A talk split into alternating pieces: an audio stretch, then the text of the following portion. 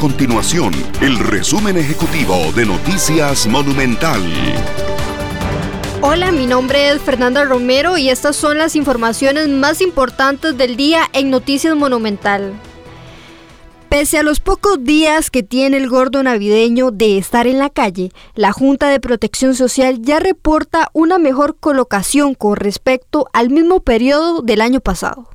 Para esta ocasión el premio mayor es de 1.600 millones de colones, con un segundo premio de 160 millones de colones y un tercer premio de 80 millones de colones. La gerente de comercialización de la Junta de Protección Social, Evelyn Blanco, comentó que ya un 33% de la lotería navideña fue retirada por los vendedores.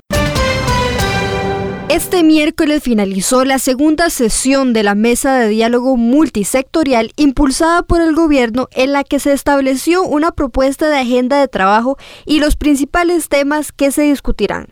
Entre lo acordado se abordará la reactivación económica, propuestas fiscales de alto consenso, evasión y elusión, gestión de la deuda, activos del Estado, inversión y eficiencia de gasto público y también exoneraciones e ingresos.